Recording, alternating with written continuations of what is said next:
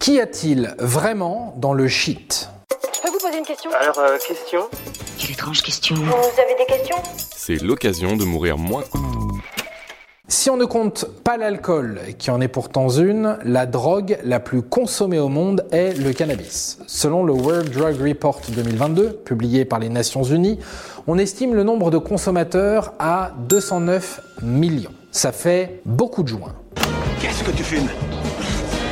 Je fume pas, j'expire.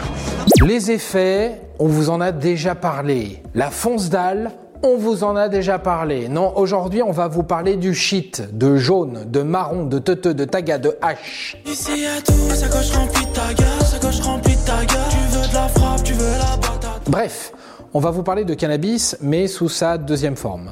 Parce que, vous le savez sûrement, ne faites pas les innocents, il existe différents types de cannabis. Il y a la plante, dont on consomme les têtes, mais il y a également la résine de cannabis, un produit dérivé de la plante, mais bien plus pratique à transporter et surtout bien plus chargé en éléments psychoactifs. On vous explique tout, pas de panique. La résine de cannabis est produite par les glandes sécrétoires des feuilles et des fleurs de la plante femelle. Les plants mâles ne produisent pas de résine, bien qu'elles contiennent de la THC. Différentes techniques sont utilisées dans le monde pour fabriquer du hashish à partir de la résine.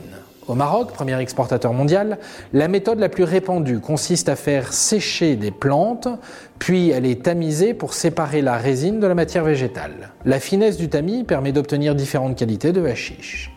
Oh.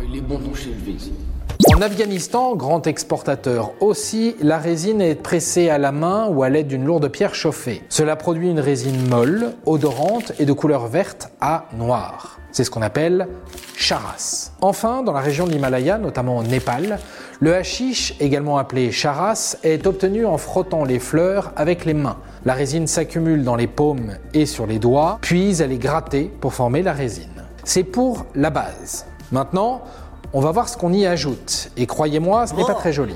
Une grande partie du hashish marocain, les plus consommés en Europe, sont coupés avec des produits très nocifs, comme des médicaments psychotropes, de la cire, de la colle ou même de l'huile de vidange.